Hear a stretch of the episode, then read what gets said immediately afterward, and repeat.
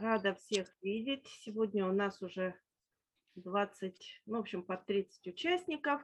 А, э, сегодня мы назначили круглый стол. Это уже устоявшаяся такая традиционная форма общения.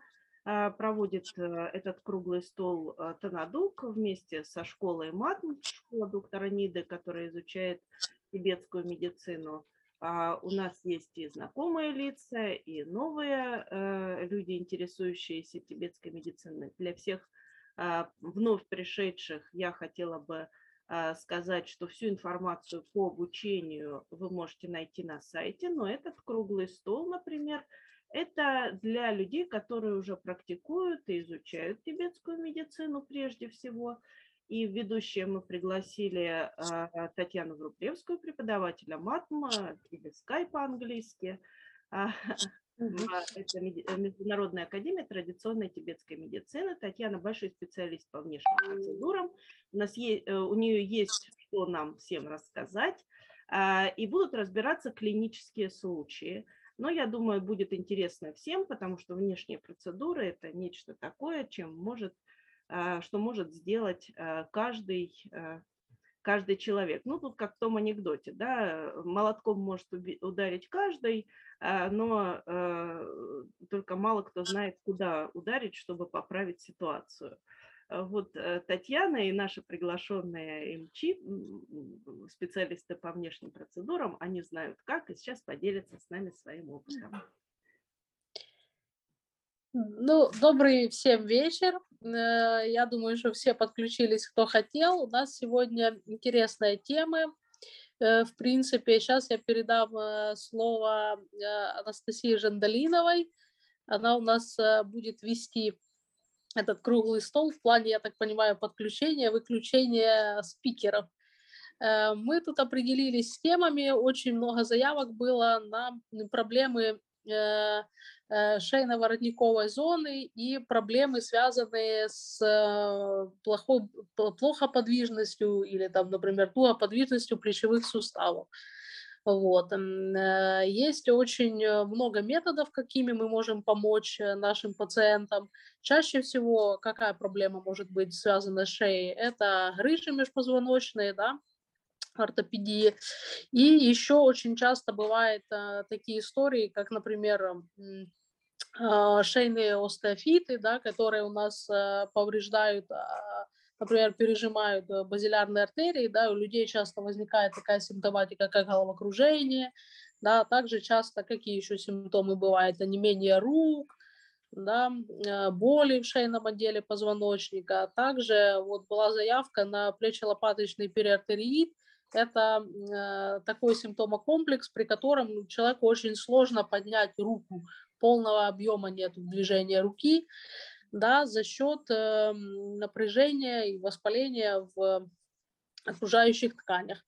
Ну, передаю слово Анастасии. Сейчас, может, у кого есть еще какие-то клинические случаи у наших коллег, кто хотел и готовил, давайте выступят, а потом будем разговаривать по тематике. Хорошо. Если у кого-то какие-то вопросы или сложные случаи, то пишите, можем разобрать в конце. А, добрый вечер. Э, я просто хочу э, по поводу всяких э, вступительных технических моментов сказать. Включают, выключают всех Сергей, наш администратор. А, Сергей. Да. А, если здесь сейчас присутствуют новые люди, и вам ничего не понятно, но вы хотите знать больше, видимо, вы поэтому угу. пришли, то я думаю, что Лена, да, кто-то или кто-то из администраторов, дайте, пожалуйста, в чат ссылки, где можно послушать вводные лекции, где можно посмотреть mm-hmm. про наши курсы. Вот. И вопросы, как уже сказала Таня, мы задаем в чате, мы будем внимательно следить за чатом, вопросы, какие-то ваши случаи, возможно, вы захотите обсудить. Пожалуйста, а, всех приглашаем участвовать. Да. Угу. Ну, начинаем. Э, так как, наверное, пока клинических случаев там желания никто не изъявил, давайте начну, наверное, я. Чаще всего э, я вам подготовила несколько сегодня вариантов, как можно э, поработать с пациентами, и дам также информацию, где можно почитать, как правильно работать. И смотрите, первые варианты. Например, чаще всего обращаются люди как? Вот сегодняшний случай, не надо даже далеко ходить, пришел человек, это мужчина, довольно молодой, 44 года, с жалобами на боли в области шеи. Да? Также у него э, проблемы, связанные с повышенным артериальным давлением.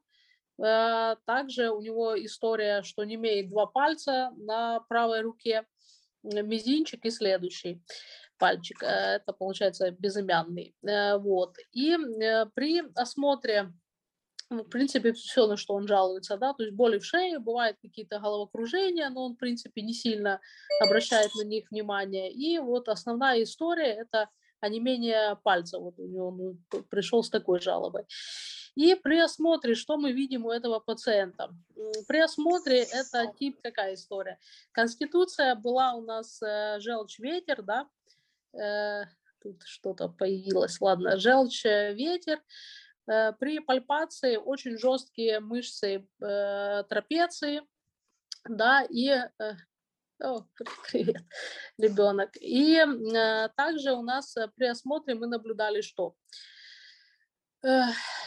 Перекос таза, да, по приподнято одно плечо, вот, в принципе, вот такая ситуация. Э, при пальпации э, болезненных точек мы нашли болезненную точку, это был первый тибетский позвонок, и очень болезненные точки сердца. Вот. Э, что еще можно было сказать? Очень красное лицо и померилое давление было повышенное. И он сказал, что это в принципе его норма, он его не ощущает. Это было у него давление 150 на 95. И он его не ощущает. То есть у человека, в принципе, прекрасно с этим живет, но это неправильно. Что делать в таком э, случае? Да, э, да на пульсе, там, это классика жанра э, ветер с жаром в области сердца, то есть на, на позиции сердца ветер и жар. Вот, и почки были очень холодные, но они часто бывают у таких людей холодные. Э, при осмотре мочи, э, в принципе, ничего такого знаменательного не было, нарушение пищеварения там было, то есть э, ни, никаких проявлений с области сердца особо не было, но моча была ветер, желчь, общие характеристики, и ну, немножко осадочек был такой, холод в почках. Вот. Что мы решили с этим пациентом по внешним процедурам? Да? С чего мы начали вообще? То есть, если у вас такая ситуация, это комбинированная проблема – она связана с желчью и связана с ветром, да, в области верхней части тела. Тут нельзя заходить сразу с э, теплых процедур, сильно теплых процедур. Это может привести к большим проблемам. Какая история? Конституция была у нас э, желчь-ветер, да, э, тут что-то появилось, ладно, желчь-ветер, при пальпации очень жесткие мышцы трапеции, да, и о, привет, ребенок. И э, также у нас э, при осмотре мы наблюдали что? Э, э, перекос таза, да, по приподнято одно плечо, вот, э, в принципе, вот такая ситуация. Э, при пальпации болезненных точек мы нашли болезненную точку, это был первый тибетский позвонок и очень болезненные точки сердца. Вот. Э, что еще можно было сказать? Очень красное лицо и померилое давление было повышенное. И он сказал, что это в принципе его норма, он его не ощущает. Это было у него давление 150 на 95. И он его не ощущает. То есть у человека, в принципе, прекрасно с этим живет, но это неправильно. Что делать в таком э, случае? Да, э, да на пульсе, там, это классика жанра э, ветер с жаром в области сердца, то есть на, на позиции сердца ветер и жар. Вот. И почки были очень холодные, но они часто бывают у таких людей холодные. Э, при осмотре мочи, э, в принципе, ничего такого знаменательного не было, нарушение пищеварения там было, то есть э, ни, никаких проявлений с области сердца особо не было, но моча была ветер, желчь, общие характеристики, и ну, немножко осадочек был такой, холод в почках. Вот. Что мы решили с этим пациентом по внешним процедурам? Да? С чего мы начали вообще? То есть, если у вас такая ситуация, это комбинированная проблема – она связана с желчью и связана с ветром, да, в области верхней части тела. Тут нельзя заходить сразу с э, теплых процедур, сильно теплых процедур. Это может привести к большим проблемам. То есть, например, если вы нашли такую историю, да, вот, о, сразу хочется там моксой погреть, этого делать нельзя. Как надо поступать? То есть вы расписываете вашему пациенту лечение внешними процедурами. Например, мы ему расписали, сейчас я расписала, я начинаю всегда с пяти процедур.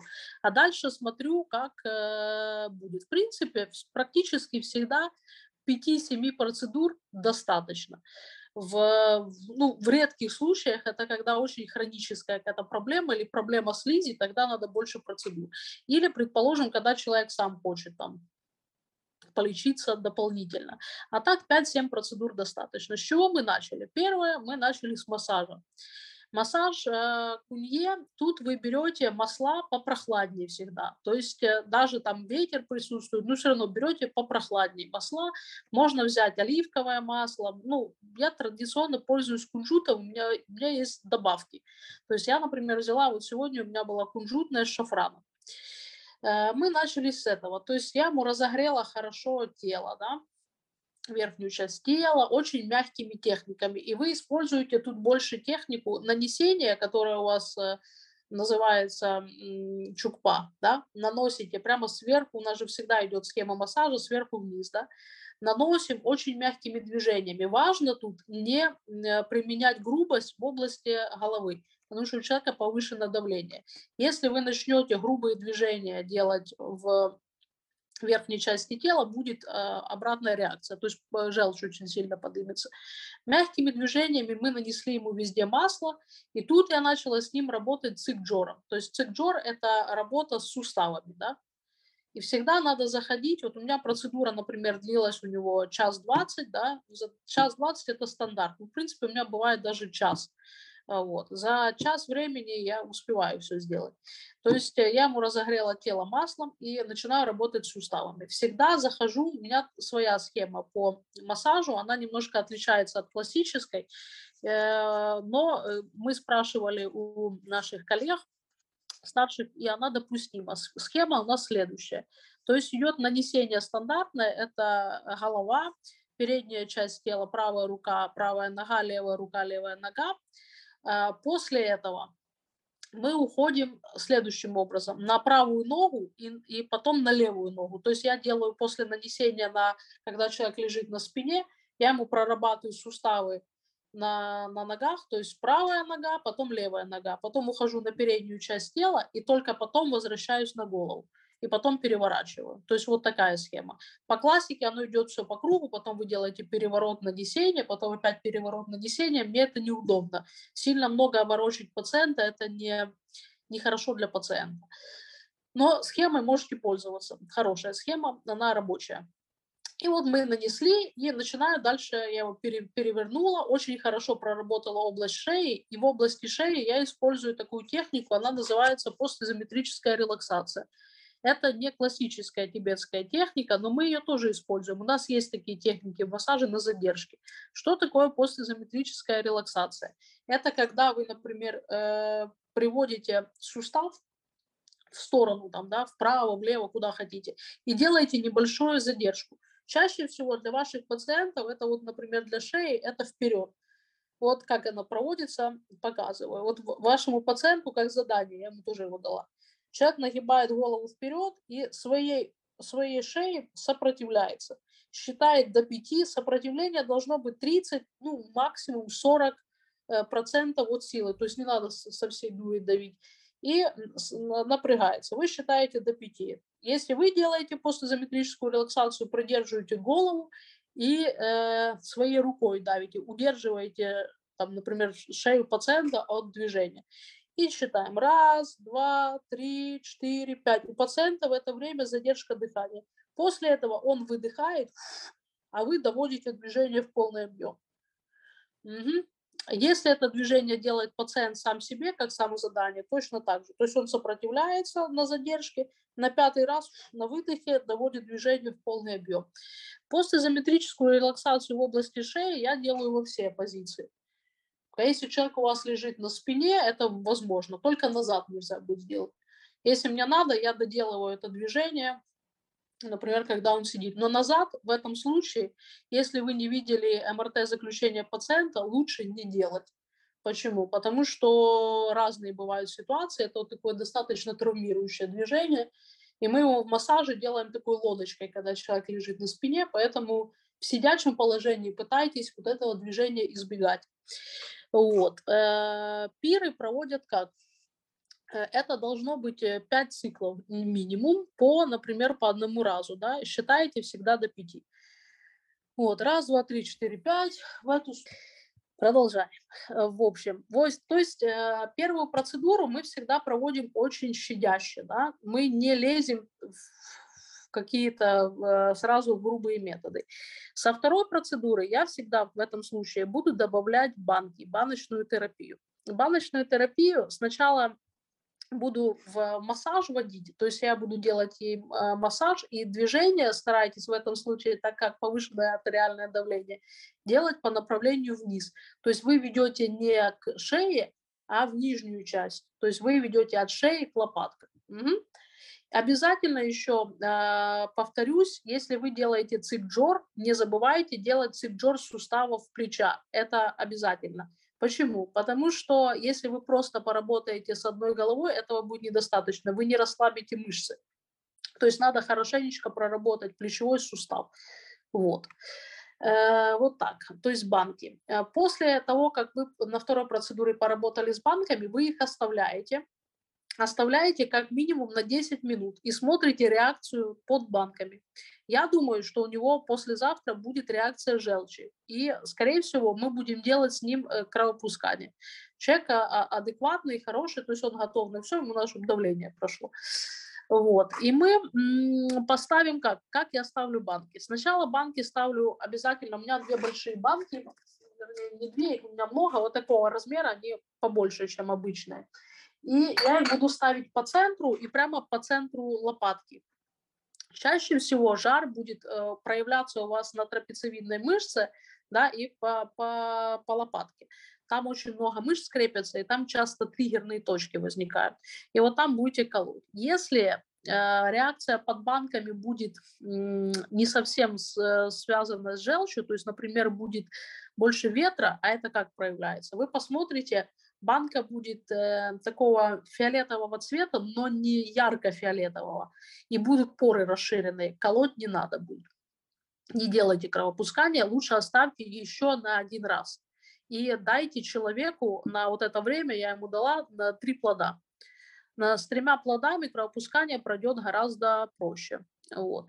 И, в принципе, вот такую тактику я и оставляю. А, что еще можно предложить в этом варианте? Так как тут э, холодные почки, я всегда в конце массажа, когда у меня уже финальная часть, укладываю человеку камни, делаю ему компресс э, с горячими камнями. И буду делать на нижнюю часть тела. То есть я поставлю камни, начиная от конца э, ребер да, и вниз. Также закрою камнями точки ветра. Это будет у нас ладошки, ступни и макушку головы. Можете закрывать, можете нет. Так как у него давление, то макушку можете не трогать. Что надо быть в, в, в, в таких клинических случаях? Надо быть очень внимательным в, в одном моменте. Э, если вы нагреваете человека, будьте очень осмотрительны с точками сердца, диафрагмы, да, они находятся прямо по центру на спине, и вы их можете немножечко разогнать, и у человека может жар подняться. Тут ничего, конечно, страшного вы не сделаете, то есть его всегда можно снять там агатовой терапией или просто холодной водичкой дать попить. Но, в принципе, вы, вы должны просто это понимать и не пугаться. Угу. По, например, рекомендациям, что вы еще можете предложить человеку? Во-первых, вы можете предложить ему э, перейти на немножко, хотя бы на недели три на вегетарианскую диету, да, Э, как это выглядит? Ну, вы ему просите, не просите, а даете рекомендацию отказаться от мяса. То есть вегетарианская диета. Сейчас, конечно, зима, всем хочется мяса, но вы ему так предупредите, скажете, что очень вам хорошо будет, и последите за давлением. И также людям очень нравится, когда они, да, понятно, э, пока Э, и очень людям нравится, пациентам, когда они меряют э, давление себе. Вот. То есть вот так даете задание. Вот такие часто бывают, приходят пациенты. То есть у меня тактика какая? Массаж, потом я добавляю банки, рекомендую диету и упражнения. Упражнения вот с пирами. Пиры вам надо будет посмотреть, они есть в очень хорошей книжке, я вам сброшу ссылку в конце. Можете глянуть, как это делается на любую часть тела. Вот. Э, след, так, какие вопросы по этой ситуации? Эта ситуация, она чаще всего возникает у мужчин, и, ну, бывает часто и у женщин, она связана с э, желчью и ветром в области верхней части тела и с, э, в области сердца. Вот такая вот. Какие вопросы есть? Я не знаю, может, сейчас уже можно подключить микрофон и пообщаться по этому поводу. У кого-то, может, были такие пациенты, кто-то что-то использовал? Ну, у нас Настя, э, все... Я хочу немножко дополнить. Вообще, Таня здорово так все рассказала, все очень прям полная схема, да. Э, и не просто про ветер, еще ветер, когда банки ставим, они бывают запотевают. Да. Это явно указывает на ветер. Вот. А так мне даже добавить нечего, потому что все сказано. Ну, Было бы интересно послушать э, Вартана, например, потому что и вот Роман, к сожалению, не появился, потому что я так понимаю, что Вартан пользуется не только методами тибетской медицины, mm-hmm. да, тоже в этом контексте. Что там вы хотите, можете сказать? И, пожалуйста, задавайте вопросы в чате пока. Мы потом просто их будем озвучивать, и, ну, читать угу. и на них отвечать. Так будет лучше. Вартан. Угу. Если говорить о том, что можно использовать не только способы тибетской медицины, вот рассказывали хорошо, но есть целая куча нюансов, которые у меня выяснились буквально, наверное, года полтора назад. Я долго тоже занимался внешними процедурами, больше 30 лет, 17 с лишним лет уже э, практикую кунье. Мне очень нравится эффект, но я заметил такую вещь, что не всегда кунье срабатывает четко, потому что нет конкретной диагностики более точечной, то есть понимания.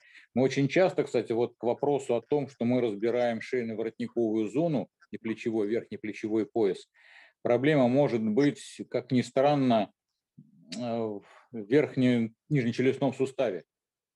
Может и головные боли могут быть с этим связаны. То есть пока связку не расслабишь, когда есть перекос и все остальное, много чего можно делать. Очень много, очень много тоже раньше занимался, делал, то есть круговые движения, а, и тракции тоже хорошо работают в некоторых случаях.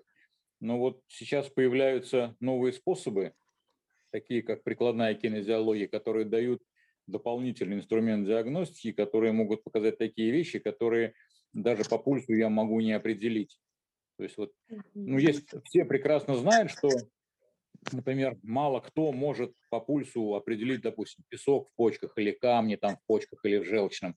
Крайне мало таких людей. Я, в принципе, если честно, не встречал кого-то из наших докторов, кто может такие вещи рас, э, вот, распознать. Я не могу, сам могу честно сказать.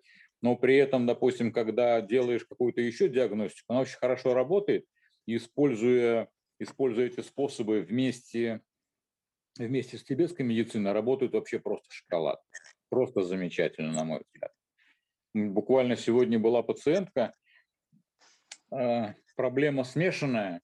Кстати, в последнее время все больше и больше людей с сочетанными болезнями, не только в плане внутренних органов, но и по, по фасциям, по физическому телу.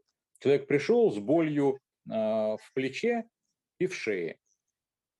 А когда начали смотреть, начали разбирать, то есть через мышечный тест стало понятно, что у человека нарушен паттерн шага, у нее не работают разгибатели больших пальцев ног, а у нее укорочены а, передние мышцы шеи, передняя зубчатая. То есть и проблема у нее идет наполовину от того, что ей сделали кесарево сечение, у нее остался шрам от этого прямые мышцы живота просто отключились, и все. Оттуда все пошло вниз. То есть отключились мышцы поясницы, дальше пошло по ногам. И вот шейно-воротниковая зона, именно шейно-воротниковая зона. То есть а, проблема выяснилась в том, что у нее с одной стороны перенапряжена была мышца на челюсти, и пока вот ее не отпустили расслабляться, то есть э, ничего не стало. То есть ни, ни плечо не переставало болеть, ни головные боли, то есть которые периодически нет-нет появлялись, не исчезали никуда. Но как только растянули связку, которая находится внутри, за зубами, у человека как будто выключатель выключился, и все. А я понимаю, что вот в такой, именно вот в такой ситуации, там, допустим, способами тибетской медицины, я бы ей делал, например, там, суставной массаж, э, раскручивая голову в одну сторону, в другую сторону, медленно, плавно раскачивая то, что вот Нида нам давал еще в 2003 году. А, и когда вытягиваешь потом такую мягкую-мягкую тракцию делаешь, человек отпускает, все отпускается, щелкается, и человек вроде как становится легче. Но вот с опытом я понял, что вот это облегчение, оно очень временное. Если есть мышца, которая не работает, все равно через несколько месяцев будет восстанавливаться и болевой эффект, все равно будет фасция перенапрягаться, пока не включишь ту мышцу, которая не работает. Ну да. Не, ну по поводу мышцы тут э, я согласна, но тоже частично, потому что, ну, как, э, кинезиотерапия я пробую работать сейчас, я, в принципе, уже пару лет, но эффекты хорошие, да. Но, честно сказать, я все равно вернулась к техникам тибетской медицины в плане тракции, и я начала копать эти методы, и мышца есть э, еще, понимаете, как и обратная связь. То есть если мы расслабляем шею, бывает, что мышцы включаются. Вот. И особенно если даешь задание. Если хорошо сделать ну, тестирование, то, в принципе, можно под, подключить. Ну, конечно, для этого надо опыт, да, это я согласна. То есть лучше, конечно, на первопричину воздействовать. Но бывают и стойкие эффекты хорошие. Э, вот. А с нижнечелюстным суставом согласна, часто очень бывает, особенно когда протезируют зубы внизу. Это ну, сейчас... Это устойчивая такая тенденция. Наши остеопаты просто ненавидят ортодонт. Да, Просто, я знаю. Потому что они очень много там, они там наделают, нашевелят, надвигают, и потом без краниосакральной уже терапии, то есть да, без... Не, не обойтись. А ну тут сейчас вопросы, сейчас минутку я отвечу. Вот. А, ты когда будешь отвечать, пожалуйста, озвучивай вопрос, потому да, что я вот сейчас буду может записи, да? Угу. Первый вопрос, банки горячие с огнем или вакуумные? Но ну, я всегда пользуюсь э, горячими банками. А, во-первых, э, они очень хорошо моются, да, я пользуюсь стеклянными банками. То есть они хорошо моются, это раз, то есть они легки в стерилизации, а во-вторых, на тибетской медицине горячие банки, ну, это не горячие банки называются, они называются мэбум, это огненный сосуд в переводе означает. И то есть они должны быть связаны с огнем. Вакуумные банки такого эффекта не дают. Но если у вас нету, нету других э, банок, можете пользоваться и вакуумными. Следующий вопрос. Тут э, э давайте сразу по банкам закончим. Если реакция, если реакция под банками лимфы, да, лимфа это что означает? Это бывает, когда ставишь банку, открываешь, а там такой пузырь возникает. Вот, э, он с, с прозрачной жидкостью. Очень много по поводу этого бывает такое. Это из-за проблем Чхусера. И э, мы тоже консультировали, что с этим делать, и пришли к выводу, что надо его прокалывать. Вот, он прокалывается. Берется тоненький скарификатор. Если у вас нету скарификатора, берете тонкую иголку с-под иглы, э, желательно с-под инсулиновой, да, и делаете несколько надколов, потом берете стерильную салфеточку, да, или наливаете на нее спирт. А лучше, конечно, наливать хлоргексидин, потому что он не будет печь. Или э, бетадин. Это тоже такой вариант йода. Вот, и э, можно как раз э, его убираете просто, э, убираете вот эту лимфу. Угу. Дальше у нас вопрос еще по банкам, куда ставить банки и куда вести. Смотрите, если вы хотите вести банку вниз, я ставлю вот так прямо на центр шеи и веду по трапеции всегда в нижнюю часть. То есть я их ставлю всегда на верхнюю часть, на шею и вниз и двигаете вниз. Только не забывайте, что надо очень хорошо э, намазать его маслом. Если вы по сухой спине начнете водить банками, это будет, конечно, малоприятная история. То есть вы берете, э, после массажа этим занимаетесь, ставите прямо на центр, например, на, на наш э, первый тибетский, и ведете вниз. И а, очень хорошо, э, если вы будете вести его еще вдоль лопатки. Я делаю как? Сначала, например, у меня когда человек лежит уже на животе, я ставлю сначала банки, не трогая руки, да, то есть я работаю вниз, вниз, вниз, вниз, а после этого, когда я начинаю работать с плечевым суставом, например, да, есть такая позиция, когда вы руку заводите назад, вот так, своей ножкой подпираете, я тоже ставлю банку сразу наверх и начинаю работать вдоль лопатки. Вот, то есть желательно ставить наверх и ведете вниз, вниз, вниз, вниз. После этого, как утяжелить движение? Немножко поднимаете одной ручкой э, плечо, у вас получается лопатка выходит на себя, и опять работаете банкой. Это очень полезное движение. Для чего? Потому что часто бывает, приходят большие люди, вот у меня сегодня пациент, он был реально большой, ну, то есть он мужчина крупный, да, и вы, бывает, руками не можете этого сделать. То есть сложно, а банками вы хорошо достанете. Следующий вопрос тут у нас был... Э, так, дергание глаза, агерудотерапия. Смотрите, если вы хотите поработать эм, кровопусканиями малыми, связанными с э, герудотерапией, то вам лучше сделать общую схему по герудотерапии. Если вы сразу начнете ставить э, пиявки в область э, шеи, да, это может привести к аллергической реакции. Такого лучше не делать. Есть классическая схема герудотерапии, она идет следующая. Это одна из схем. То есть их очень много, но самая простая это вот следующее. Это печень всегда начинается с печени то есть это проекция печени. И ставят пиявки как? Если хотите правильно поставить, одна пиявка ставится на ребро, вторая между, на ребро между. То есть вот так вот она шахматкой ставится в расстоянии где-то 3 пальца, то есть это, ну, сантиметров сколько там? 4-5, да. Ну да, где-то 5 сантиметров.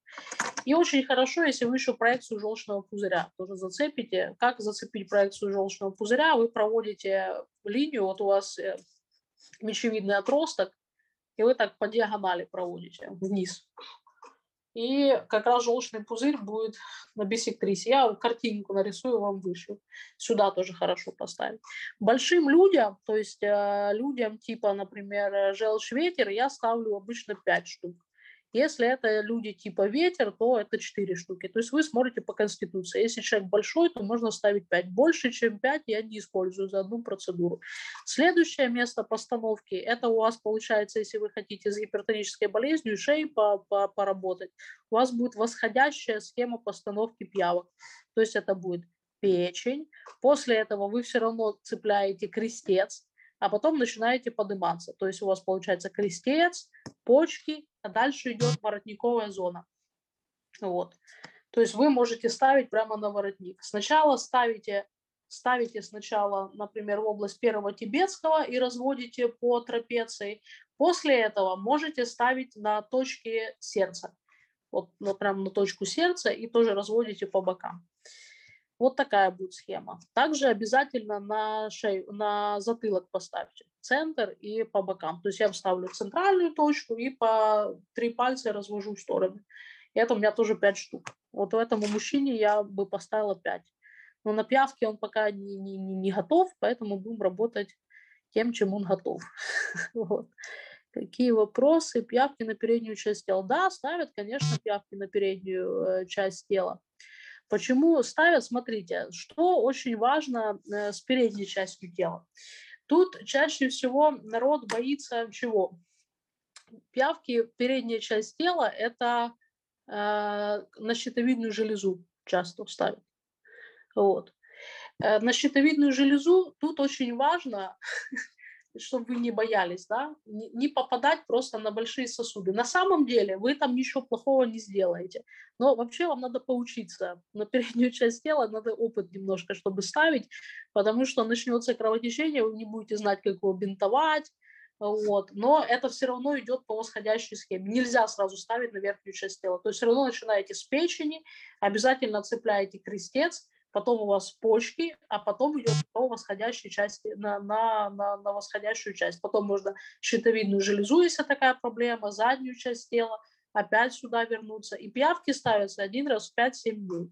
Их нельзя ставить э, каждый день, их нельзя ставить там каждые 2-3 дня. Только в экстренных случаях они ставятся чаще. Это, например, э, постинсультные состояния, когда человеку реально это необходимо. Угу, ясно? Вот такая вот история. Вот, то есть с пиявками можете работать, они очень эффективные. И, кстати, на напряжение они тоже снимут. Вот. Если еще говорить, какие процедуры вы можете использовать в этом случае, это у нас мы разбираем ветер, э, ветер и желчь, да. Вы можете работать, если у вас есть много времени, например, э, начинать массаж сидячего положения, и такие процедуры у вас будут хорошо, как, например, юкчо, да, Юкчо отлично подойдет в, в, в, в этом случае. То есть вы делаете, начинаете с сидячего положения. Нанесли немножко там, например, масла, и тут вы прицельно работаете с точками. Какие точки? Точки вам надо будет искать. Тут будет очень много нефиксированных точек. Вот. Поэтому, а, поэтому вы можете их находить, они будут как себя проявляться. Я думаю, вы все знаете, но давайте повторим это будет э, очень болезненные точки при нажатии, они будут красного цвета, острая боль, и как прям они краснеют и могут еще выпирать. То есть вы можете пользоваться ючом. Да. И на самом деле самая лучшая методика в массаже, тут про работе с точками, это будет техника, которая называется спираль с отрывом. То есть вы находите точку желчи и делаете такое движение, вы делаете или большим пальцем руки, это нажимаете и резко отрываете. Или можете вот этими двумя пальцами делать. Все зависит от того, как у вас э, кисть работает. Я делаю часто, если тоже большой человек, ручкой юкчов. Вот эту технику. Очень хорошо помогает. Угу. Вот. Какие там еще вопросы? Вопросы. Опыт работы со стариками. Ага, сейчас хорошо, поделимся, конечно. А можно я прокомментирую? Да. Этот, э, запотевшие банки. Э, я неправильно немножко выразилась. Это ветер с жаром. Угу. Показывают. Да, ветер с жаром. Да. И еще да. там еще вопросы. Давай, может быть, мы дадим возможность высказаться. Там, Давайте. Течение, например, э, как восстановить мышцы про пожилую женщину, может быть, Роман Масальский может что-то сказать, Вартан.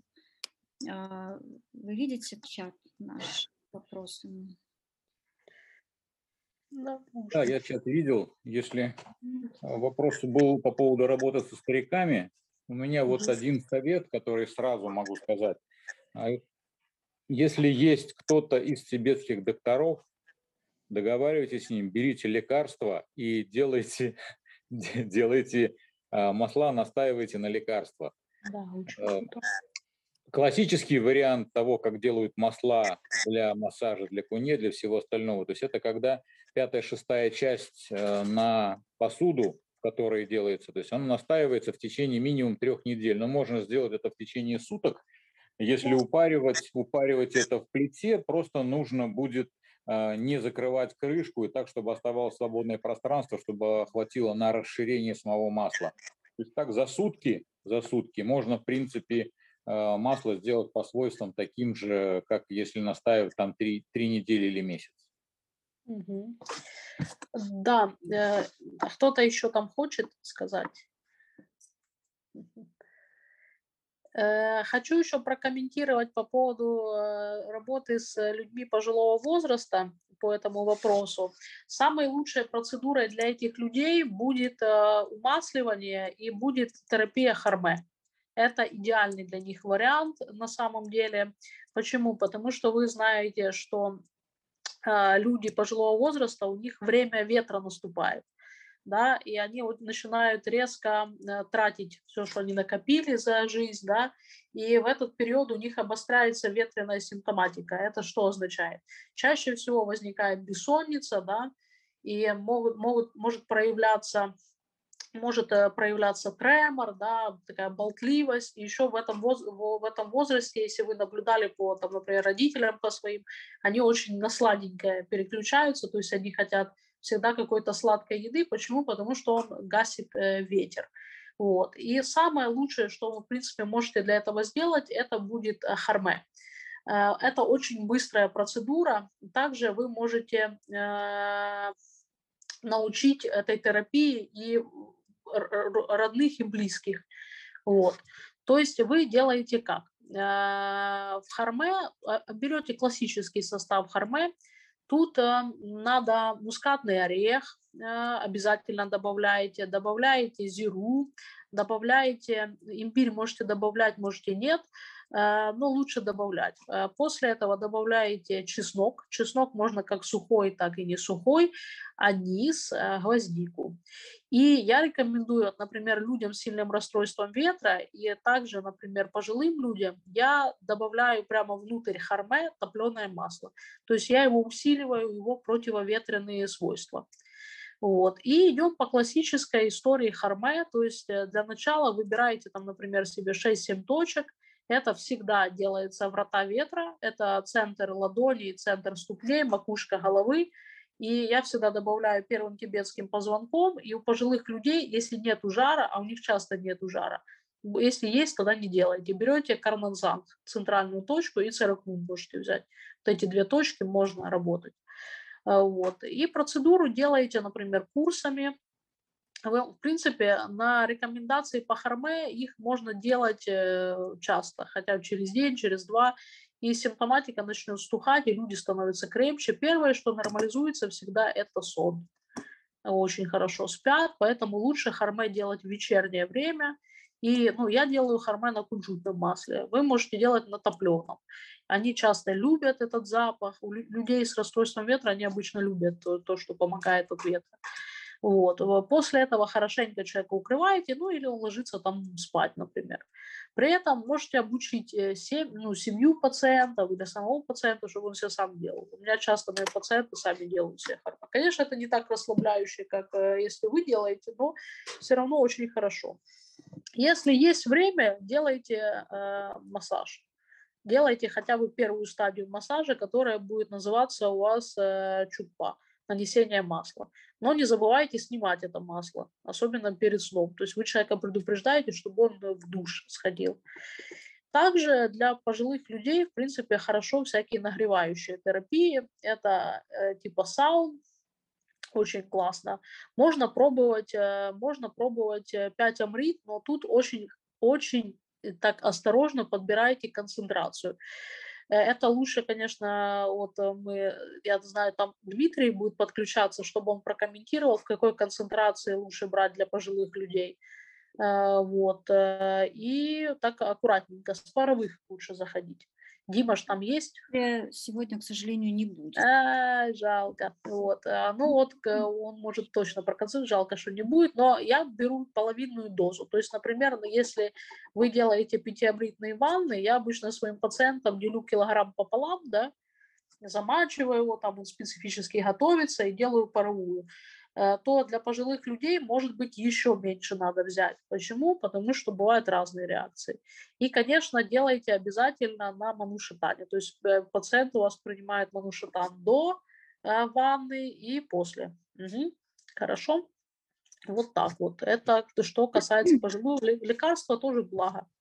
А, еще знаете, какая очень простая, еще добавлю две минуты, очень простая рекомендация. Надо человеку посоветовать еще вот э, пожилым людям, я всем советую тяжелое одеяло покупать себе. Сейчас появились, кстати, такие, у меня пациент сбросил позавчера э, утяжеленное одеяло. Вот, отлично помогает, но как минимум просто человеку ну, рекомендуете какие-то твердые, такие как тяжелые одеяла, они с этого начинают очень хорошо после этого спать.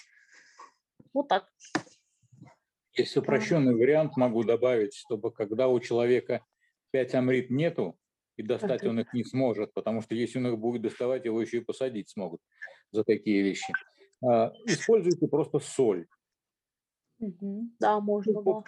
5-6 мешочков с солью, то есть 2-3 пачки соли разогреваются на раскаленной сковородке, высыпается Э, в полотенце, завязывается веревочкой, по точкам ветра раскладывается, работает шикарнейшим образом. Плюс можно добавить для того, чтобы убирать э, лишний ветер у стариков. Замасливаться на мокрое тело. Когда человек искупался и стоит в ванной совсем вот полностью мокрый, одну ладошку масла, оливковое оно нейтральное, его можно всем использовать, и замасливается полностью все тело, и человек стоит, ждет 2-3 минуты, пока вода сквозь масло не пройдет наружу. А потом достаточно просто промокнуть эту воду, и масло, оно даже настолько тоненькой пленочкой распределяется по всему телу, что даже пачкаться не будет. Просто можно одеваться, потом ложиться спать. Но это делать нужно комплексно, там не меньше 10 дней, двух недель. То есть, чтобы люди наблюдали за собой потом, что у них происходит, чтобы не было переизбытка, потому что все равно сухое тепло накапливается, чтобы а, жар, жар не пошел. Да, отличная, кстати, рекомендация, супер. А, Вот. И знаете, что еще? Рекомендуйте тоже вашим пациентам а, маслянистую еду. То есть вам надо в еду обязательно добавлять, э, ну, можно топленое масло добавлять. И очень хорошо, если ваши пациенты будут в этот период принимать бульоны, особенно на костях. Лучше всего э, из костных бульонов тут будет работать э, баранина и говядина. Покупают обычно такие части, как колено, лодыжка, я его сильно вывариваю, там э, два с половиной-три часа, и прямо оно на ночь как лекарство принимается. Вот. Можно, если, например, вы, вы работаете еще с лекарствами, назначаете там э, препараты с агаром, да, то прям запивают этим бульоном. Если не назначаете, то просто бульон. Это очень полезная вещь, и оно про- продлевает хорошо жизнь и убирает ветреную симптоматику. Главное тут не переборщите, чтобы вы не пропустили э, жар. Его можно сильно перегреть, то есть не так спокойненько. И делайте это курсами. Э, Что еще часто задают вопросы? То есть, например, если вы работаете курсом, то есть, например, у вас процедура, там, вы себе решили сделать 7 дней, да, часто пациенты спрашивают, э, что дальше нам делать. Дальше можете оставлять поддерживающую терапию. Поддерживающую терапию – это, например, процедура один раз в неделю или один раз в две недели. То есть человек к вам приходит, вы его там, например, мажете маслом, да, наносите на него масло или делаете ему харме, и он также продолжает э, там, диету. И не забывайте э, периодически смотреть его мочу, смотреть пульс. Почему? Потому что состояние бывает меняется, и вам приходится вносить коррективы в это лечение. То есть, например, надо будет менять диету, да, вот. О, Юля есть. Юля, отлично. А ну, включите нам Юлю, если Можно, у можно. нас, у нас тут еще есть Роман Масальский. Может быть, у него есть что сказать? Есть. Ребят, я знаете, что хотела сказать? Да, видите, тут у нас кибератака хулиганская, мы их отражаем как можем. Вот, поэтому у меня большая просьба, вот э, все, кто зарегистрированы, пожалуйста, под своими именами, и а, мы можем, э, было бы хорошо, да, побеседовать, и вовлечь многих в беседу, тогда Настя будет просить администратора включить, кого надо, а вы поднимаете руку. Наверное, так правильно, да, сделать? Ну, может так. А вы можете... Да, конечно, и было бы неплохо, если бы все назывались в Зуме своими именами, да. Ну, это на будущее, когда мы будем встречаться. Вот. А сейчас вы говорите, кого включать, и я буду А можно включить что нам э, Юлю. Юлю Миронову? Она специалист очень хороший по ваннам. Она расскажет, может, Юлечка, про пожилых людей. Вот. Потому что я знаю, что у нее очень большой опыт работы. А Юлия Миронова уже включила микрофон О, и может отлично. говорить. Давай. Юлечка, привет.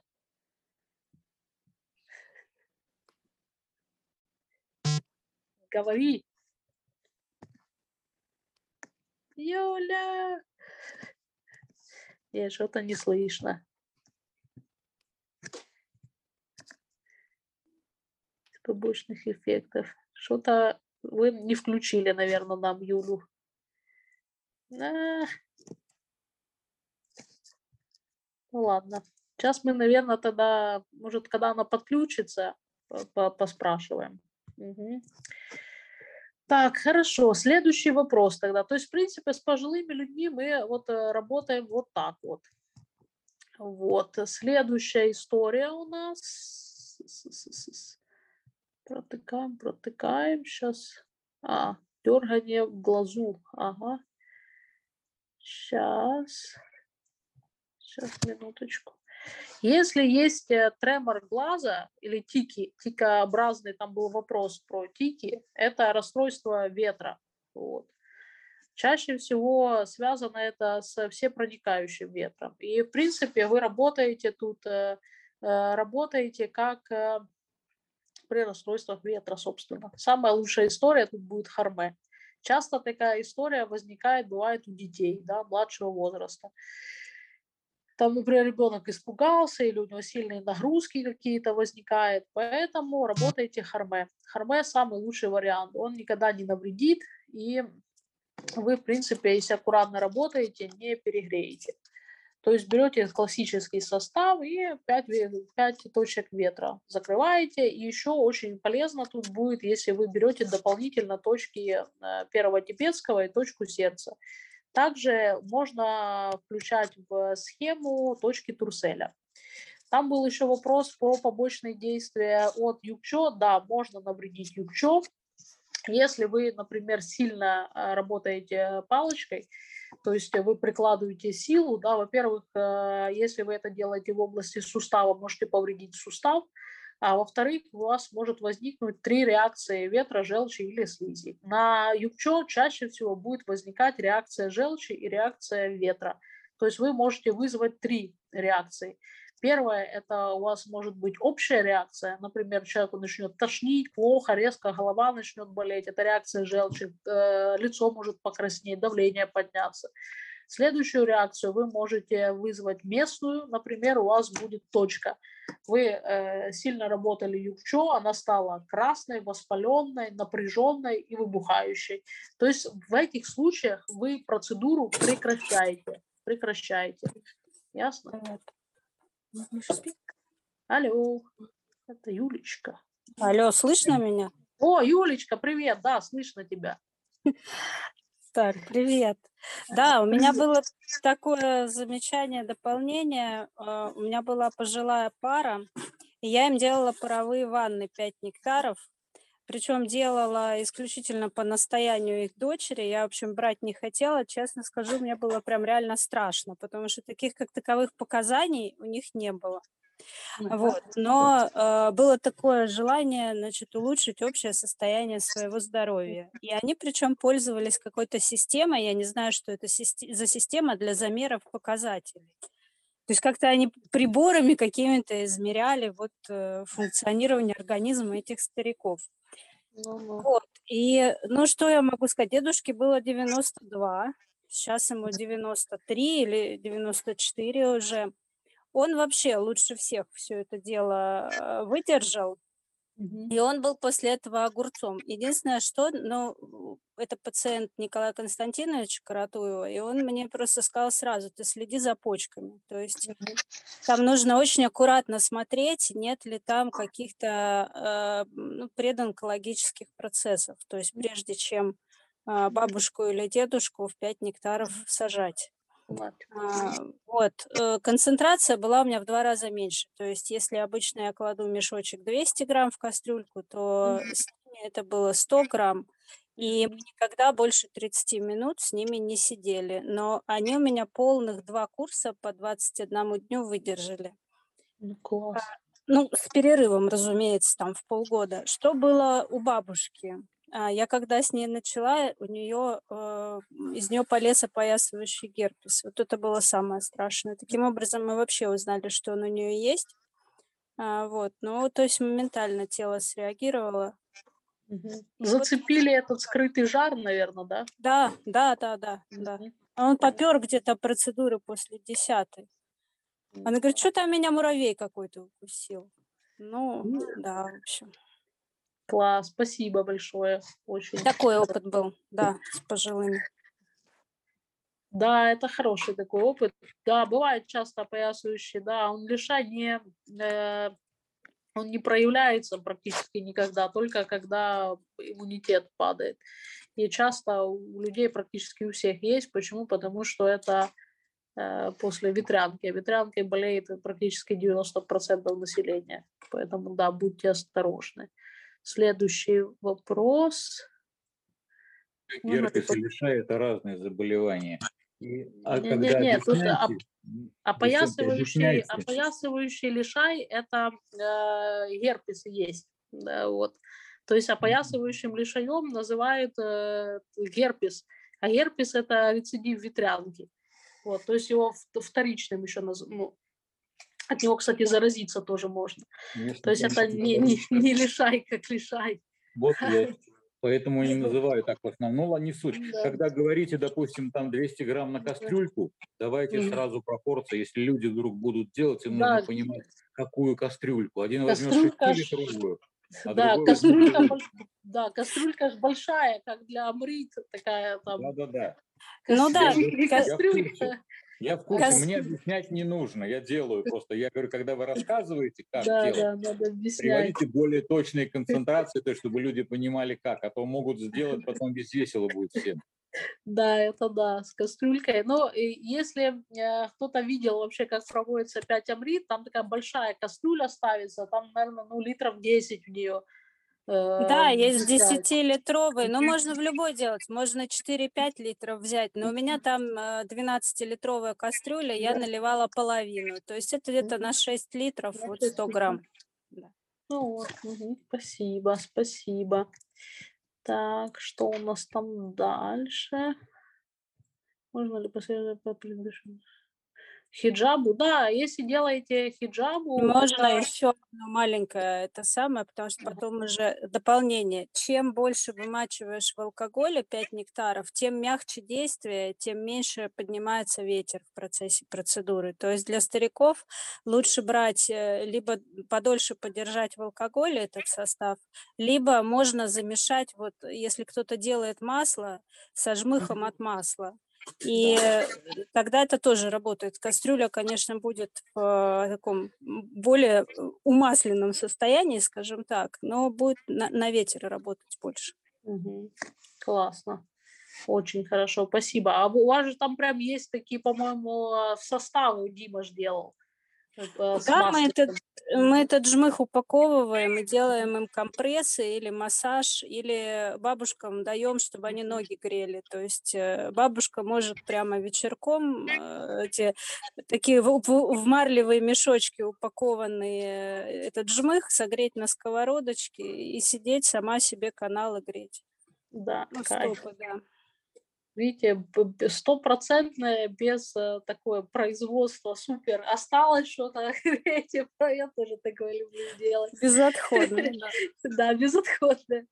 Это правда, это правда. Так, что тут за вопросы? По пьявке. Хиджабу, ну смотрите, хиджабу вы по такой схеме же не сделаете. Это Вот Повтори, пожалуйста.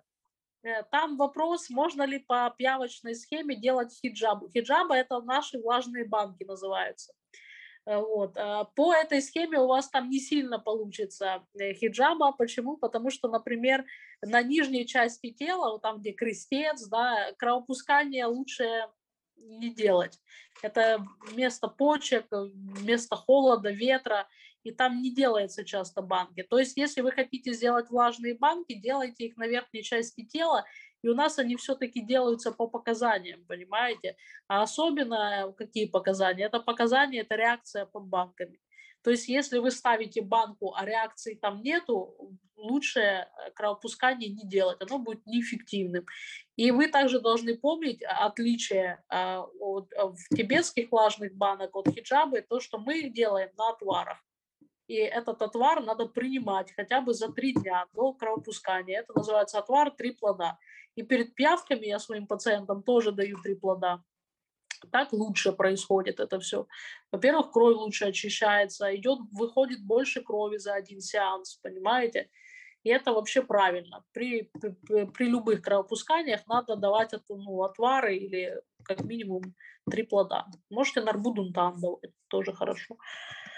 А Вот, э, следующий был вопрос еще про банки, а вот про человека с 90 лет. Ну, смотрите, вообще на самом деле, если такой возраст, э, кровопускания не показаны. Понимаете, это уже период расстройства ветра, и может быть абсолютно неадекватная реакция на них. То есть, если вы будете делать э, это, вы должны подойти с полной ответственностью.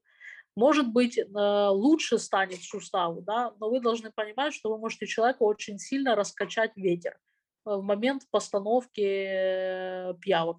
Поэтому я вам не очень рекомендую. Если там прям сильное воспаление, а, наверное, вы имеете в виду, что там э, коксартроз, что человек, наверное, двигать уже не может ногой, там все равно будет присутствовать ветер. Попробуйте сделать, как это не парадоксально звучит, харме. Сделайте харме. Сделайте харме с добавкой шафрана, если прям там сильное прямо сильное воспаление. То есть вы просто сделаете вокруг сустава по мандале. Вы берете центр, то есть ягодичную мандалу, знают все, как находить. Берется центр, э, головка тазобедренного сустава, и вокруг нее по 4 пальца в стороны. И хорошенько прогреваете. Но лучше прогревать после общих точек. То есть вы сюда прогреваете от центра к периферии, от сверху вниз. Вот. И поэтому лучше, наверное, делать так. Или вот, как Юлечка говорила, компресс можете попробовать тоже. Только не перегревайте. Пиявки усиливают ветер, конечно, как любое кровопускание, они будут усиливать ветер, вы это должны понимать. Это не простая процедура, она выглядит очень просто, но она выглядит просто, когда вы ее делаете часто. А так реакции могут быть странные. Во-первых, даже люди бывают сознание теряют на пиявках. Вы должны быть к этому готовы. Поэтому пиявки тут вы будьте осторожны. Во-первых, э, вы должны понимать, как их снимать. Во-вторых, вы должны понимать, какие могут быть реакции на пиявки. Их может быть очень много э, начиная от аллергических реакций, заканчивая просто кровотечениями.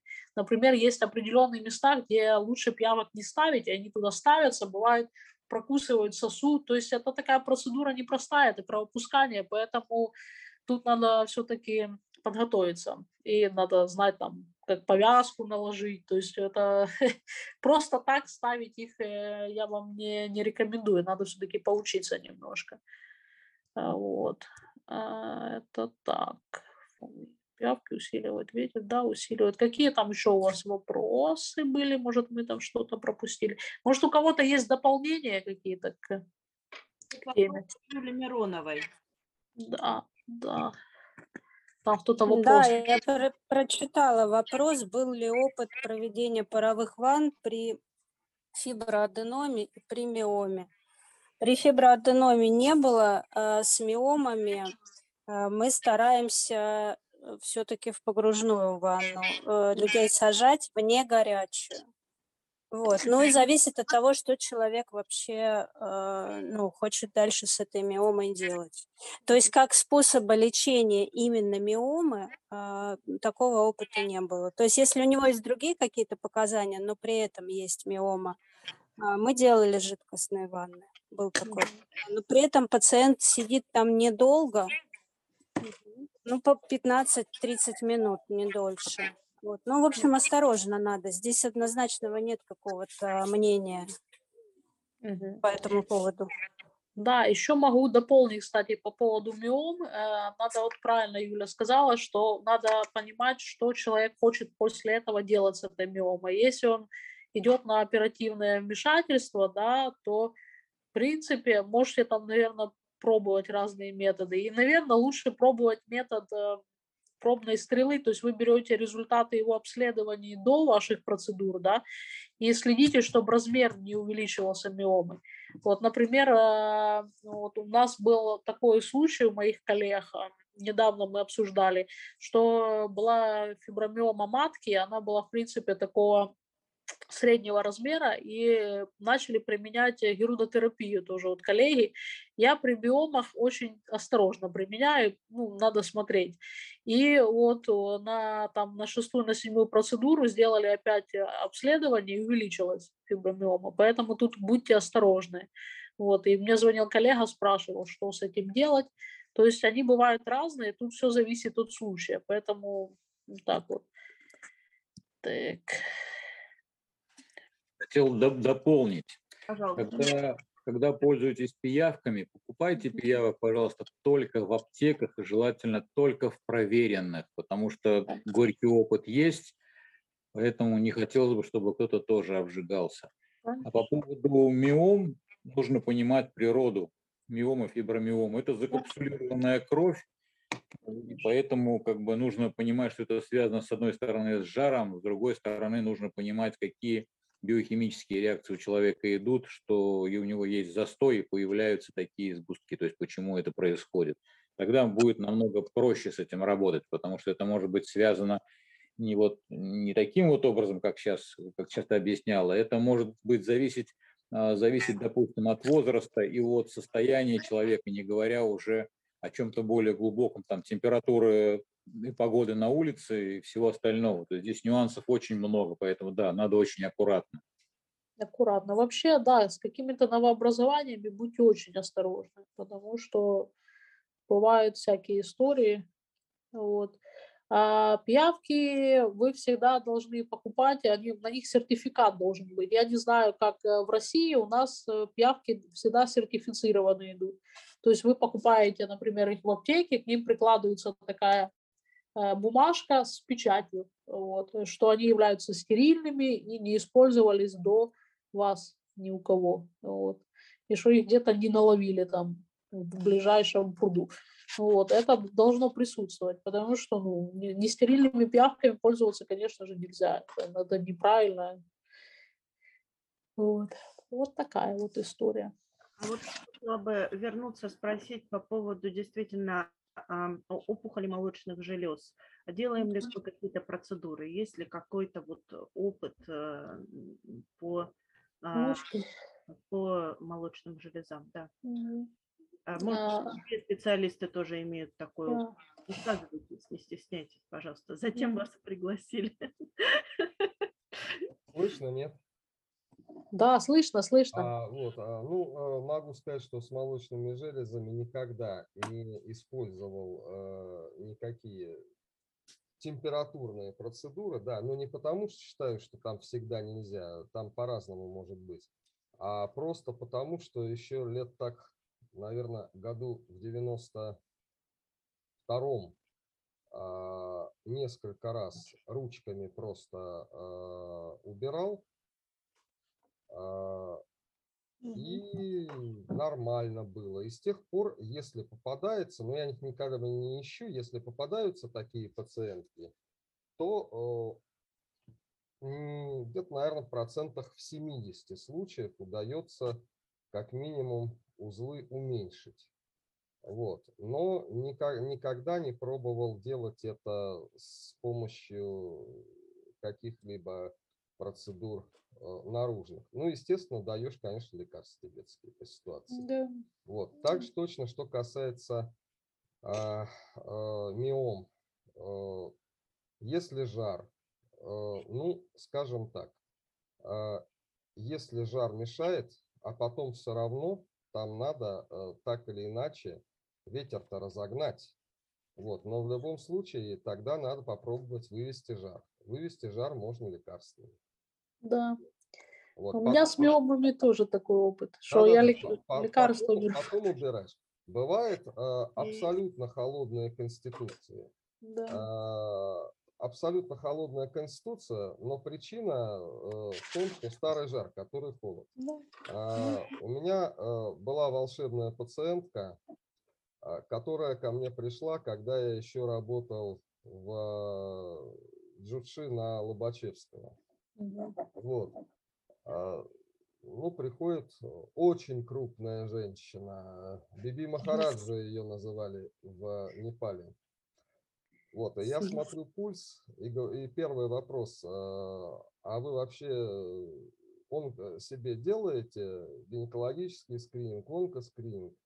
Да иди ты нафиг. Вот. а, Ну, а там на самом деле проблема в том, что у человека очень плохо с бронхами. А, Она этого абсолютно не чувствует.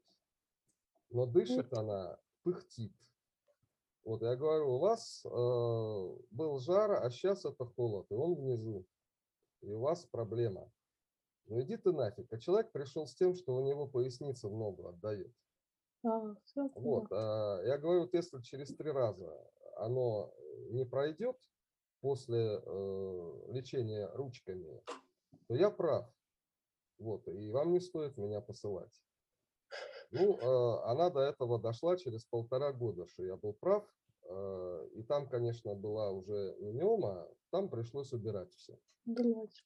Вот. Да. Но, а, но, а, причина была именно в том, что э, человек в свое время э, очень много занимался конькобежным спортом, при том, что переносил бронхиты. И вот этот лед, холод, нагрузка и все такое, и все это упало. То есть просто из крепкой девушки, которая была, человек постепенно, постепенно, постепенно разросся до очень крупного состояния, э, при котором все-все-все накопление слизи везде внизу произошло, э, везде застой ЧУСР и так далее. Ну вот, э, что касается, э, опять же, работы с ней, то есть я работал с ней 5 амрит в клинике, но я поработал пробно. Я посмотрел и понял в данном случае, что в первую очередь надо изо всех сил выгонять слизь из бронхов. Вот. Э, Ну, человек слушал одновременно примерно трех врачей тибетской медицины. Вот, поэтому все-таки через полтора года пришлось матку убрать. Ну вот. Вот. Ну вот э, такая вот ситуация. И в случае миом тоже так часто бывает. В случае э, эндометриозов, э, значит, э, аутоиммунная. То есть э, не буди э, иммунитет, не перенаправив его собственных тканей на то, что вызвало аутоиммунное заболевание. То есть если есть какой-то а, агент, э, старый вирус или осложнение уже бактериальное, которое после него произошло, ты где-то оно произошло, а скорее всего оно произошло либо э, через дыхательную э, и упало вниз, либо через, ну, очень часто люди не признаются в ЗППП. Мгм. Вот. Ну да. э, Хотя этого дела хватает, э, это была Привет, большая это ошибка. Навальный. А? Тебе пизда, я Красота. 350 килограмм, нахуй, и 100 Исланд, ебать, на левой руке. Те- Я тебя убью. Да что ты, черт побери, такое несешь? Великолепно. Какие хорошие люди тут у нас в чате. Вот, ну приятно всегда. Вот, значит, а, это самое. Что хотел сказать, э, не, не убравши это, не начавши убирать, э, нет смысла э, дергать иммунитет. Это вот одна из причин, почему при, э, ну как... э, Пачка коллеги ульты в моем кармане. Вот, так, ну У нас было два пакетика травы, 75 ампул мескалина, 5 пакетиков диэтиламил листергиновой да. Мы кислоты или ЛСД, до наполовину наполненная как-то ткань, Все, выключили. Да, видишь, что тут происходит, но ничего. Да, очень, кстати, согласна с Романом, потому что я тоже работаю лекарствами. Вот.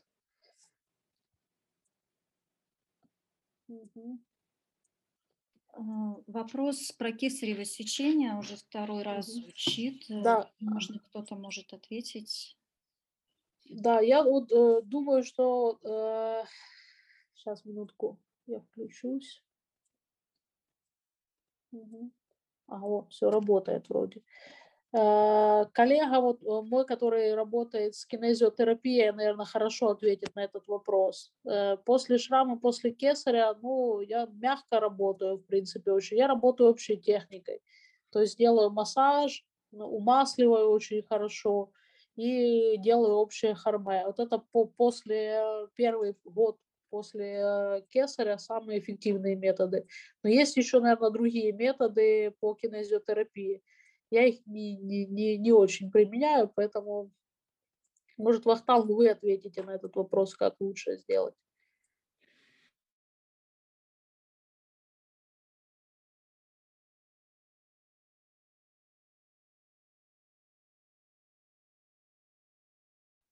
Один и тот же момент. Здесь нужно учитывать, что когда делают кесарево сечение, во-первых, смотрите, а, старая школа, когда делали кесарево вдоль, обходя пупок, а по-новому давно уже начали делать поперек. И когда делают поперечное сечение, раздвигают прямые мышцы живота, и когда входят в полость, в это время, когда идет раздвижение кишечника, вот все, все хирурги, с кем я разговаривал, они говорят, если у человека залазили значит, э, в полость живота, там те места, где трогали руками кишечник, там будут спайки.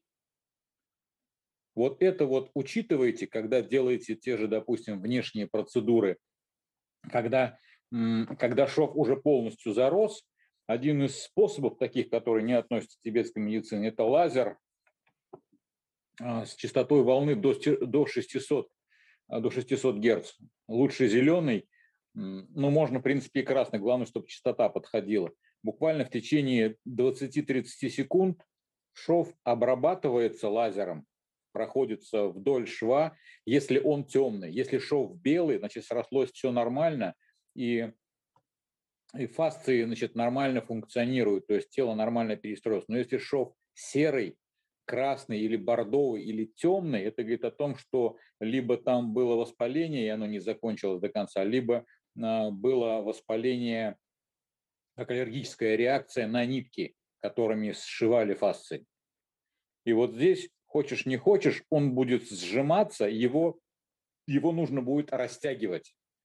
И момент растяжения как раз и будет очень хорошо влиять. То есть вот здесь вот очень хорошо будут работать висцеральные техники, потому что именно снятие, снятие после появления спаек будет очень благотворно влиять. И вот после этого делать хурме – это просто бомба вообще. Вот реально работает очень сильно. Я даже, когда у меня пациентка уезжала, не было возможности, допустим, она не могла делать себе самой, неудобно, потому что она не может в согнутом состоянии делать. Тупо просто мешочек с солью. Разогревается две минуты на раскаленной сковородке, мешочек прикладывается на сам шов и мягко, так, чтобы не было даже намека на терпение, это чтобы человек не терпел жар, чтобы пощипывало, покалывало, но чтобы было кайфово, потому что работа с ветром должна быть только мягкой.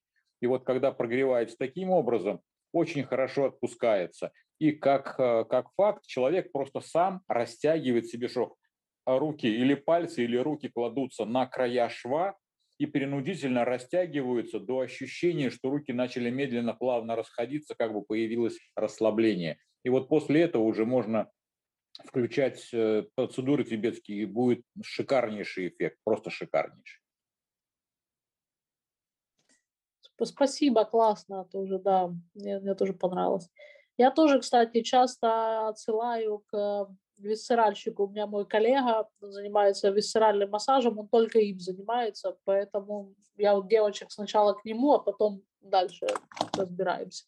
Согласна на сто процентов. Вот. Еще какие там вопросы у кого? Может, у кого какие-то дополнения есть?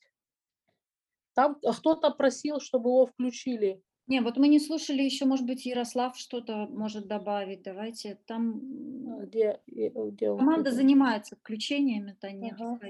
Да. Да. Может быть, Ярослав может. А он включен у нас тут? Он только что вот есть. Может быть, он просто не, слышит. Может.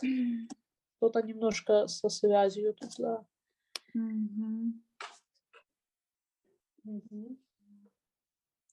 Да. Кто-то может, да. Ну, вроде вопросы все отвечены, мне так кажется. Если что-то не отвечено, пожалуйста, дайте нам знать. Вдруг мы что-то пропустили. Пропустили, да, может быть. Гипертонию. Э, Тут э, шел разговор. Можно чуть-чуть дополнить? Конечно. Вот. А, Смотрите, тут какая штука. А, Ведь все-таки, когда э, идет э, гипертоническая болезнь, то это идет определенного рода централизация кровообращения. И э, всегда хуже в это время капиллярное кровообращение. Это один из способов э, внешних разгрузить. А, ну, э, кто занимается кунье, э, тот кунье. А так ведь э, есть некоторые люди, которые, ну вот я много встречался с такими идиосинкразиями у людей, которые терпеть не могут ничего масляное на теле. То есть вплоть, вплоть до того, что, например, э, человек едет в Индию, ему советуют попасть там на- на юридическую процедуру, и он плюется от того, что у него масло на теле. А, вот, есть такие товарищи. Ну, это что касается чисто эндокринозии, но просто есть люди, которые не очень это любят, а есть люди, которые просто э, сами никогда этого не будут делать, Ну и у доктора не всегда есть возможность это делать по некоторым причинам из-за того учреждения, где работает, все там в кабинете ну, не приспособлено. Вот. Простая вещь. А, Просто берут и растирают себя войлочком, шерстью мягкой, еще чем-то. Для начала мягеньким, потом тверденьким. Мы смотрим за тем, чтобы ничего не было на коже. То, чего можно сковырнуть, и то, что может внушать опасения поначалу по поводу возможной онкологии. Да? Вот, просто себя растирают минут 10 под душем. А если это человек сильно пожилой, который сам под душ не влезет, а такие есть, которые лезут туда только с чьей-то помощью, которая не каждый день, да? Вот, но в любом случае как-то себя этой штучкой растереть поверхностно до легкой, легкой э, красноты и приятного ощущения в коже можно. Если это делается, то это э, понятное дело, что улучшает капиллярное кровообращение в коже, но это же еще и э, улучшает ветер. Им приятно. А а раз им приятно, то потихонечку у них э, вот эти все их постоянные спазмы, которые привели на самом деле изначально к э, вазоспазму да, сосудистый, к гипертонии, он потихонечку отпускает. Хоть чем-то, хоть чуть-чуть, потихонечку начинаем тренировать управ- нервную регуляцию сосудистого тонуса в обратную сторону, в ту, которой он был когда-то, когда они были молодые, красивые, не реагировали на стресс и так далее. Ну вот тоже такой есть вариант. Да, это, кстати, хороший вариант, спасибо. Я вот еще хотела спросить э, комментарии ваши, а, кого-нибудь из вас или всех сразу по поводу грыж. Мы вот еще про грыжи не говорили. Мне бы хотелось что-то, кто что может сказать, кто как работает. Грыжи какие? А, Ну, мы говорим сейчас про шею, да, получается. Мы же сегодня обсуждаем верхнюю часть тела, позвоночник, я имею в виду. Э, С грыжами все зависит от того, насколько пролоббируется позвоночный канал. То есть, если есть сдавление спинного мозга, один вариант. Если сдавления спинного мозга нет, а, то сама по себе грыжа, как ты с ней будешь работать? Она на самом деле это уже пошло изменение а, диска межпозвоночного, который может восстановиться, может не восстановиться, но если спинной мозг не сдавлен, то а, боль-то связана не с самой грыжей, а с тем, что из-за того, что а, позвонки, ну, позвонок верхний не может на этот диск опираться нормальным образом, нервная система моментально включает следующую, э, э, следующий как бы контур поддержки в виде мышц. А, В виде мышц, то есть они начинают напрягаться. И вот именно э, напряжение мышц, э, оно и э, вот это все э, болевые синдромы, ограничение подвижности и прочее, оно и будет провоцировать. А, Соответственно, э, что показывает, что без а, упражнений э, вся наша помощь, она будет иметь какой-то временной промежуток. В хорошем случае ты по- помог на два года. Бывало такое за один раз. Э, Чаще всего ты помог на месяц-два за, за а, один сеанс. Вот. Но если человек делает, то с каждым разом ты помог на все больше упражнений для э, мышц. Причем э, далеко не только для шеи. Шея ведь очень часто это реакция. Э, реакция на что? Реакция на то, что у человека есть физиологический э, поясничный лордоз. У него есть э, слабость э, мышц живота. У него есть определенное укорочение высоты таза, потому что он, э, когда сидит э, попой на стуле, он никаким образом вверх не идет. Он проваливается, он весь опускается в этот свой таз. А У него э, чаще всего никак не работают э, мышцы задней поверхности бедра, четырехглавые. Да? э, Это очень просто руками определить, когда они здоровые, толстые, э, жесткие мышцы, такие как отечные. Это именно тогда, когда они не работают. Человек ходит, но он никогда не делает упражнения на них. А, Соответственно, если э, все э, необходимые мышцы по, э, скажем, мышечным цепям не включить, причем конкретно так, ну, естественно, с учетом толерантности человека физической нагрузке, то мы будем работать только местно с шеей. Конечно, да, конечно, мы быстро можем снять боль человек, чтобы обрадовался человек, чтобы нам поверил, но только при условии, что он поверил не для того, чтобы э, до следующего раза к нам и ничего делать не будет. Ну вот примерно э, так. Э, Такая же точно штука, когда работаешь с гипертонической болезнью. То есть все жесткости, трапеции, все эти железные грудинно-ключично-сосцевидные и лестничные мышцы, они, конечно, прорабатываются полным движением, как минимум позвоночника, а как максимум, например, включение правильного паттерна ходьбы там и сидения. Да, согласна тоже полностью, потому что без упражнений вообще ничего не, не происходит. То есть мы можем задать правильный вектор. И, например, если говорить про массаж, э, то очень важны тракционные техники. Вот что еще могу сказать. То есть тракции делаете и работу с мышцами. И упражнения обязательно надо назначать. Хочу дополнить. У меня немножко другой опыт по поводу работы с грыжами. Грыжи очень хорошо убираются моксой, особенно целенаправленные. Если, допустим, у человека нет жара, то совершенно без проблем можно работать, высушивая грыжу. Грыжа, по сути, это что? Дуральный мешок лопнул, жидкость вытекла. Если мышца э, грыжа не внутренняя, а наружная, она моксами очень хорошо высушивается. То есть, в принципе, за 2-3 курса убирается практически полностью. Ну, в основной массе процентов, наверное, 70. То есть, во всяком случае, у меня опыт именно такой.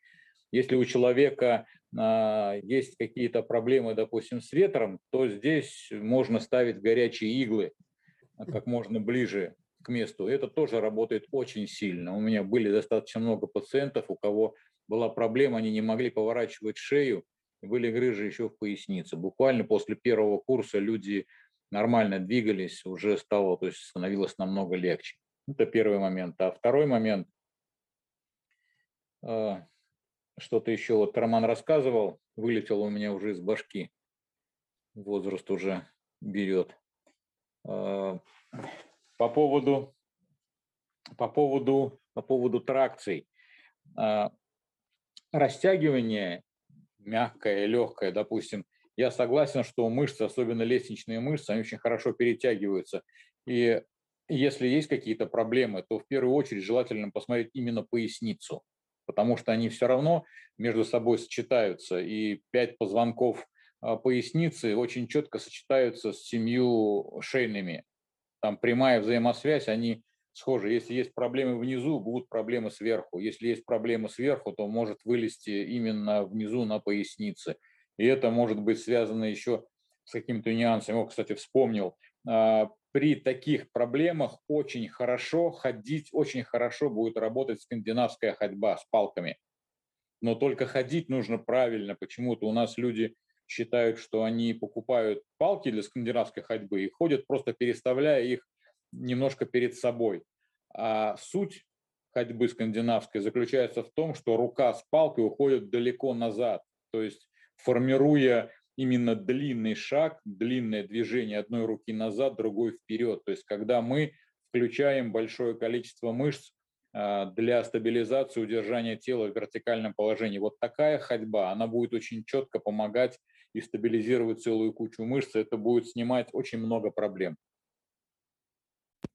Да, сейчас нордическая ходьба супер. У нас прям целые группы тут организовываются. Очень эффективный метод э, работы с телом.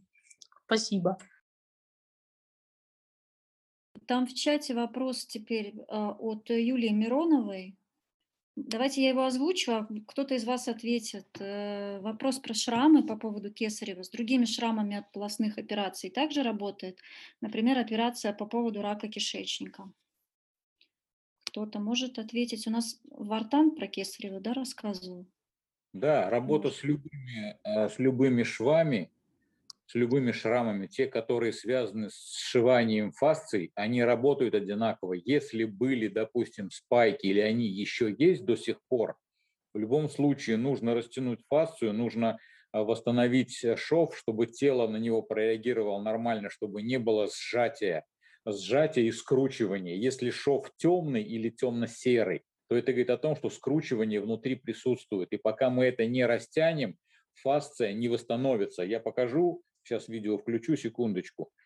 Когда у нас две части а, вместе с кожаным эпителием соединяют вместе и сшивают, если, допустим, у нас есть шов, она искажается, и это искажение может быть вывернуто как угодно. И пока мы не растянем, не вытянем и не выпрямим эту поверхность, внизу внутренняя часть, она тоже не будет растягиваться. То есть работать в этом плане всегда можно одинаково. Если шов темный, это очень четко можно исправить, допустим, на лазером, лазером с, частотой в 600 Гц, который э, вот 600, вот буквально 30-40 секунд там более чем достаточно для того, чтобы просто пройти, просветить полностью весь шов, а потом начать его мягко растягивать. И нужно делать пальпацию, нужно смотреть внутри. Если есть спайки, то нужно пытаться мягко, мягко рас, э, растягивать это, чтобы даже такого характерного, как щелчок появляется, то есть когда а, одна фасция от другой отрывается, и просто мы чувствуем руками, это не звук, это больше вибрация, такой чик, щелчок ушел, все. И после этого сразу становится легче, и пациент всегда чувствует, сразу всегда чувствует облегчение.